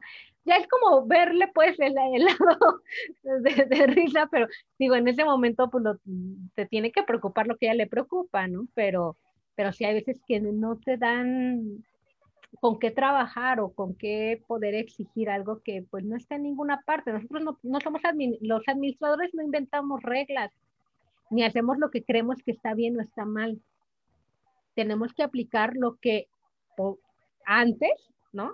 Ya ellos decidieron cómo quieren que, que, que se administre o que se rija su condominio a mí me tienen que, yo, yo tengo que llegar y me tienen que decir, miren, estas son las reglas y estas son las que te toca a ti revisar que se cumplan. Así debería de ser, ¿no? Y entonces, ¿sabes qué? De acuerdo a estas reglas, hago mis consignas, ten vigilante, estas son las consignas que van conforme a las reglas y esto es lo que yo quiero que tú supervises que esté pasando. Si algo se sale de ahí, pues entonces es con otro tipo de autoridades, ¿no? Entonces, bueno, ahí hay que fijarnos muy bien qué es con la policía y qué es con el administrador, porque volvemos a lo mismo, no somos un país autónomo y fuera de la república, sino que el condominio forma parte de y no está fuera de la ley. Ahí también pueden entrar los policías y puede entrar protección civil y puede entrar todo lo que es parte de, de la ciudad y, del país. Entonces, no están exentos. ¿eh? O sea, y ya cuando me dices, sacó un arma blanca, digo, ¿qué querías? ¿Que el administrador fuera a someterla y le quitara el arma y te defendiera? No, amiga, o sea, es con tus, con tus vigilantes, ¿no? Entonces, si están 24 horas, el, el, el administrador no. Si pasa algo así, cuando no es horario que esté el administrador, pues tienen que saber cómo tienen que actuar los vigilantes y las personas que estén ahí, hasta ustedes mismos, ¿no?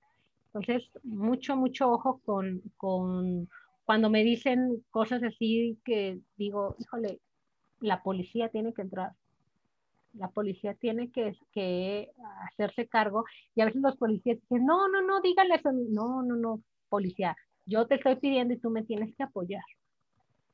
Y el vigilante, por si no lo saben, tiene que apoyar también a la policía en dar información, en dejarlos pasar y a veces hasta eh, hacer la investigación de lo que ellos necesitan. Y eso está en la ley de seguridad privada de, y es federal.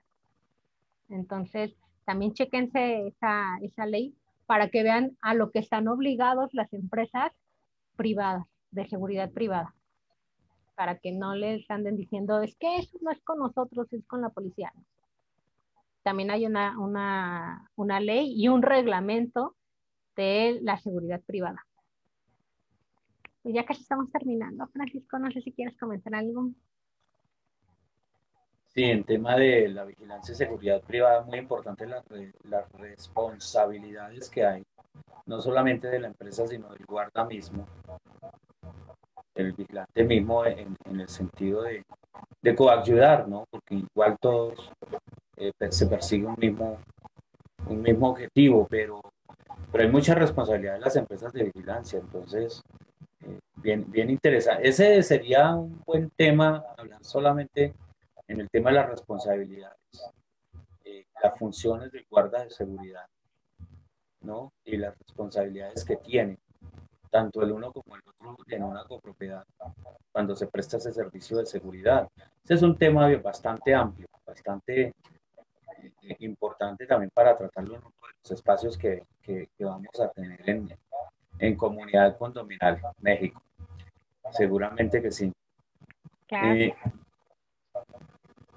de los tantos programas, ¿no? Me imagino que, que eh, también se habla de, para ir ambientando como el tema hacia los futuros programas, el tema del aseguramiento de las áreas comunes. También me imagino se manejarán pólizas. Eh, es obligación de los condominios contratar una póliza de seguridad, de, de, mm, de, seguridad y en las áreas comunes eh, contra sismos y algunos otros siniestros. Pero aquí la complicación, y sí, hay que tocarlo en algún tema, la complicación es que, ¿quién lo contrata? Aquí los condominios no tienen una figura jurídica entonces, para contratar un seguro, eh, pues necesita firmarlo una figura jurídica. Entonces, si no son, una AC, mm, mm, ¿quién podría firmar? Entonces, regularmente se quedan con el seguro de sus hipotecas o del, del Infonavit cuando son de, este, eh, del gobierno pero para un otro tipo de seguro ya en áreas comunes es complicado contratar el, el seguro que te piden de ley si no es una asociación civil. Pero me, me, me, pierdo un poco y a ver si, si, si, si, si cojo el ritmo. Es decir, no hay una representación legal a través de un contrato para aseguramiento de áreas comunes. Es decir, no se podría firmar un contrato de aseguramiento. No, por eso se hace la figura de la asociación civil en los condominios para poder firmar justamente este tipo de contratos. Eh, ellos son los que ponen a lo mejor los servicios a su nombre, pero sobre todo en la parte del seguro, pues sí, tendría que ser una, una asociación civil, o sea, una figura moral la que firme a nombre de todos los condominios. Si no, tendrías que ir departamento por departamento a que cada quien firme su póliza que algunos lo llegan a hacer cuando son chiquitos, ¿no? Pero cuando son edificios grandes, pues tiene que ser una C. Y, por ejemplo, en algunos estados ni siquiera la ley pide eh, que contraten el seguro.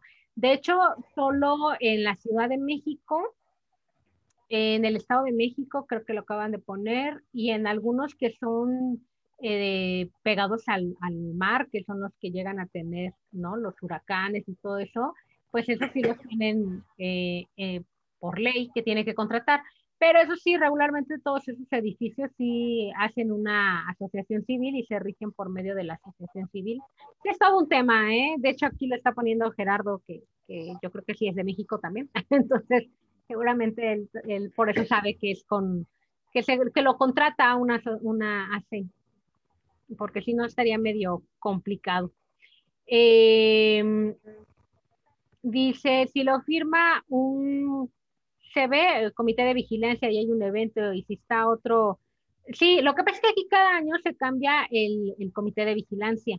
Entonces, digamos que el, eh, la contratación del seguro tendría que estarse actualizando cada año y como vayan cambiando de comité de vigilancia, van este, pues volviendo a, a, meter esas firmas en, en, la parte del contrato. vuelve acá un buen relajito que luego no se puede este, eh, no sé, reclamar algún, algún daño o algo así por, por este cambio de firma, que aquí casi nadie vota, ¿verdad? Para ser del comité de vigilancia, pues luego ni renuncian a la mitad. Bueno, esto sí es, es todo un tema. Em, y ya por último me decía Ana Cobian, saludos Ana, ¿nos recomiendas estudiar algo de, en psicología? Ay, pues checa, si tienes muchos problemas con tus condóminos por la forma en la que te comunicas con ellos, sí te recomendaría que te capacitaras un poquito, sobre todo en esta parte de servicio, atención al cliente, inteligencia emocional, un poquito de comunicación no verbal, ¿no? Em, porque te digo que sí hay, y sí he conocido gente que se me hacen personas muy afortunadas, ¿verdad? Que, que saben leer muy bien las emociones de las personas y se saben comunicar muy bien, porque las saben eh, saben cómo se están comunicando lo que quieren decir. Porque una cosa es lo que dices con la boca y otra cosa es lo que dices con, con, de manera corporal. Y entonces saben comunicarse muy bien y tienen esto que le dicen el don de gentes, ¿no? Que caen bien y que, y que mm, no, no tanto la manipulación, de hecho, en algún momento podremos hablar de, de eso porque se puede confundir mucho con, con la manipulación que también eso tiene que ver muchísimo las personas que, que tienen esto. Eh, por ejemplo, los, los, hijos menores, los que tienen hermanos mayores, son muy buenos manipuladores. Somos muy buenos manipuladores a veces. Entonces tenemos que saber diferenciar cuando nosotros logramos que la gente haga lo que nosotros queremos porque nos comunicamos de manera asertiva y cuando ya estamos manipulando a las personas, que también hay muchos administradores que caen en la manipulación. Y, tengo casos muy cercanos de, que he visto cómo manipulan a las, y logran que la gente haga lo que ellos quieren. Y no hacen su trabajo, pero manipulan, manipulan hasta para firmar un cheque, para, para decidir algo que ellos quieren. Entonces, em, entonces es, es importante también saber diferenciar y no caer en la manipulación, porque a veces nosotros sin darnos cuenta llegamos a manipular a las personas y en algún momento se van a dar cuenta y créeme que no va a ser bonito cuando se den cuenta y te echen la culpa y te vaya mal. Entonces, eh, yo creo que sí es importante, eh, no tanto que sea aprender psicología como tal, pero yo creo que al menos la inteligencia emocional sí sería importante que, que buscaran algún curso de inteligencia emocional. Siempre se los he dicho, yo en los cursos de introducción a la administración les doy un poquito de cómo hacer uso de para poder em, arreglar conflictos, ¿no? Como parte de, de, los métodos de solución de conflictos. Cuando todo eso falla, ya habrá que, que, buscar otras maneras y otros métodos, ¿no? Pero siempre eso es, es importante conocer a la gente. Muchos me dicen, no, llamar a la cobranza, ¿cómo cobro? Pues ya probaste primero preguntar por qué no pagan. Muchas veces ni siquiera empiezan por ahí, ni siquiera se presentan, o sea, ni siquiera dicen, yo soy tu administradora, me mandaron un estado de un saldo, ¿no? De tu departamento, no sé si de verdad lo, lo, lo, debas o no. De hecho, a lo mejor hablaremos la primera vez cuando, cuando acabas de entrar a un edificio, todas las tácticas que puedes usar para que tienes una sola vez en la vida para poder cobrar porque hay una táctica que solamente tienes la oportunidad una vez en la vida y ya después ya no puedes navegar con esa bandera. Entonces, muchas veces he encontrado, porque a veces me iba a sentar ahí a, a la ProSoc, a la Procuraduría, para ver las quejas condominales, pues que así de chismosas, no, no, aprendes mucho viendo cómo son otros administradores. Entonces llegó un señor y dijo, es que me, me, me, este, me mandó un requerimiento mi administradora y le dice el de la, el de la y ya llegó su administradora, dice, no sé, ni siquiera la conozco. imagínate, ya lo está requiriendo, ya lo está mandando llamar para que pague y ni siquiera hizo su chamba de cobrar, o sea, ni siquiera hizo el trabajo de cobranza. ¿Por qué? Porque ni siquiera la conoce. O sea, eso quiere decir que ni siquiera fue capaz de irle a tocar a decirle, oiga, yo soy esa nueva administradora, este, tengo este saldo pendiente. ¿será que podamos platicar para llegar a algún convenio de pago? Ya si te cierra la puerta en las narices, bueno, ya verás qué otra cosa haces, ¿no? Pero si ni siquiera tuviste la delicadeza ni de presentarte y ya lo estás requiriendo, pues ahí sí ya hubo falla. Ahora, hay muchos comités que contratan al administrador para hacer carne de cañón y dice, ve y requiere al, al, no, pero primero vamos a considerar, no, no, no, ya ve y demándalo. No, bueno, si desde ahorita te están diciendo lo que tienes que hacer, el comité, que nada más está para vigilar, no para dar órdenes, pues ya empezamos mal, ¿no? Entonces, bueno, son varios temas que, que podemos abordar. Yo prometo seguir investigando temas ahí. Seguir este, checando sus comentarios para que salgan eh, temas importantes de ahí. Manden sus comentarios. Sus Mira, mira que, mira que acá en, en Facebook eh, está Gerardo Camacho Dice, el seguro lo contrata una AC. AC es que es Asociación Civil. Sí, es lo que les comentaba Gerardo. Ah, ya. Pero tiene, tiene, otra, y, eh, enseguida, enseguida dice, si lo firma una CB y hay un evento, y si ya está otro CB, ¿quién, ¿quién reclama el pago de daños?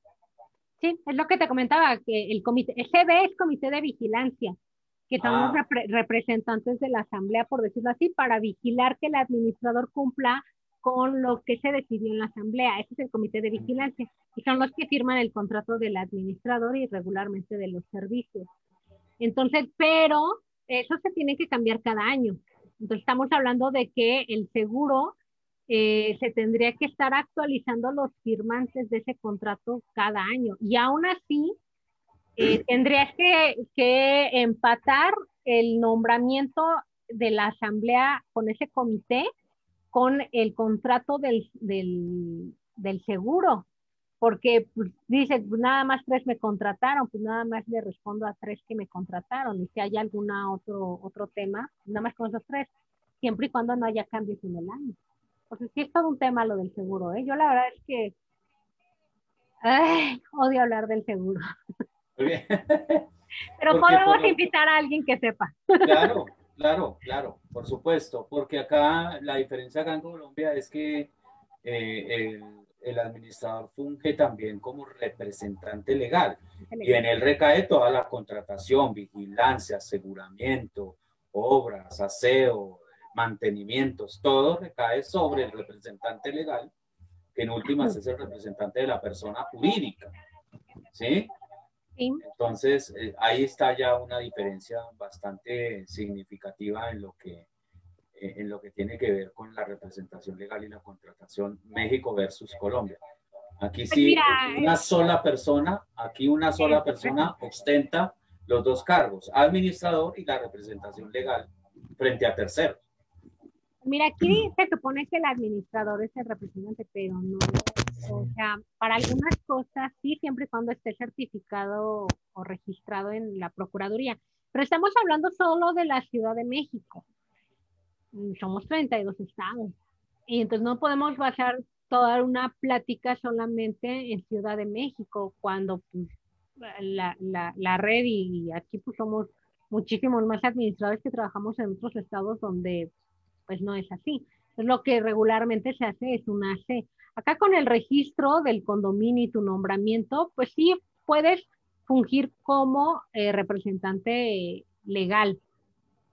Eh, sí, en, la, en la Ciudad de México, pero igual no puedes estar firmando tú solito ese tipo de cosas, porque también tu, tu nombramiento dura un año. Sí, es por un año, normalmente es un año. Y hay que volver a hacer todo otra vez, cada año. Sí, sí, perfecto, sí. Sí, señora. Bueno, eh, después de México, ¿cuál es la ciudad más grande de México? De la Ciudad de México, ¿cuál seguiría? Pues, por ejemplo, ya ciudades que se les dice ciudades, Guadalajara, Monterrey, los demás pues siguen siendo estados o, ¿no? Pero ciudad, ciudad, con el nombre de ciudad, pues es Guadalajara y, Monterrey, yo creo que sería la, siguiente. Guadalajara es como, como el boom ahorita. Eh, en tema de, de, normatividad, en tema de ley, ¿ha empezado en algún momento unificar la normatividad en México y que no sea individual o autónomo cada estado? Lo que pasa es que nuestro gobierno es, es federal, o sea, cada estado es autónomo y puede crear sus propias leyes y sus propios reglamentos. Para, para poder hacer una ley federal tendríamos que comprobar que pues es, y, sí lo es, ¿no? Es un tema que atañe a, a todos, pero se les cae, mm, ah, mejor me lo reservo, pero podría decir que se les caería el negocio a mucha gente, entonces va a estar, va a estar complicado, va a ser complicado. Ah, bien, bien, bien. O sea, son, son 32 normas diferentes, porque son autónomos y cada quien crea su ordenamiento jurídico, son 32 legislaciones. Exactamente, son 32 leyes, más aparte sus reglamentos, y en algunos municipios, como en el Estado de México, que también es muy grande, creo que seguiría, antes de Guadalajara y Monterrey es el Estado de México, lo que pasa es que a veces se nos olvida que también es Estado. este, ellos en algunos municipios tienen sus propios eh, reglas, entonces también dentro de la misma ley tienen su reglamento y aparte cada municipio puede llegar a tener sus, códigos de, urbanistas y también de condominios. Entonces se vuelve más complicado todavía. Pero bien, bien. Mara, un buen inicio, una, buena sesión hoy de comunidad condominal. Muy, muy bueno, muy interesante. Eh, es, es eso lo que se quiere, ¿eh? que creo me hice entender muy bien en el, en el objetivo de, de, este espacio. Y es eso, cruzar, cruzar esas experiencias, ese conocimiento, porque, porque es bien importante eh, conocer de eso, es, es, es propiedad horizontal y no somos tan diferentes. Y mire que a través de los, de los siguientes los programas futuros seguramente vamos a encontrar muchas, muchas, muchas cosas eh, que seguramente tendremos en común. Bien, bien interesante. Lamentablemente el tiempo, lamentablemente el tiempo ya, ya hoy se cumplió, pero bueno, gloria a Dios. Eh, nos dio la oportunidad de, de, iniciar con pie derecho, Mara, porque ya están felicitando, ya están diciendo qué programa tan bonito, qué programa tan chévere. Eh, en fin, la gente empieza a manifestar de alguna manera que, el espacio gusta y eso es, bien, eso es bien importante. Y los vamos a enamorar del espacio. Los vamos a enamorar del espacio y, y, Mara, bueno, eh, una, una, la primera emisión de, de, Comunidad Condominal México en, en, Radio Medina Estéreo y que entonces los invitamos desde ya, desde ya que se agenden, que, que anoten en la agenda, en el programador, todos los lunes de, de 4 a 6 de la tarde hora colombiana y de 3 a 5 de la tarde hora mexicana con Mara Cavazos Torres. Muchas gracias. No. A ti por aceptar el reto, por, por, por ayudarnos a sacar adelante este proyecto y sabemos que nos va a ir bien. y nos va a gustar muchísimo, muchísimo, muchísimo. Muchas gracias, Mara, muy amable. Y ahí estamos. Invitación para mañana y toda la semana estar en qué es vivir en propiedad horizontal, hablando en propiedad, sábados matutinos de PH Internacional y controlando ando en la propiedad horizontal, todo en contabilidad de la propiedad horizontal. La contabilidad, presupuestos y todo ese tema que es muy, muy, muy interesante en la copropiedad. Muchas gracias, Mara. Nos vemos en otra oportunidad. Dios la bendiga. Claro que sí, muchas gracias a todos y nos estamos viendo los lunes. Cuídense mucho. Bye. Chao, chao.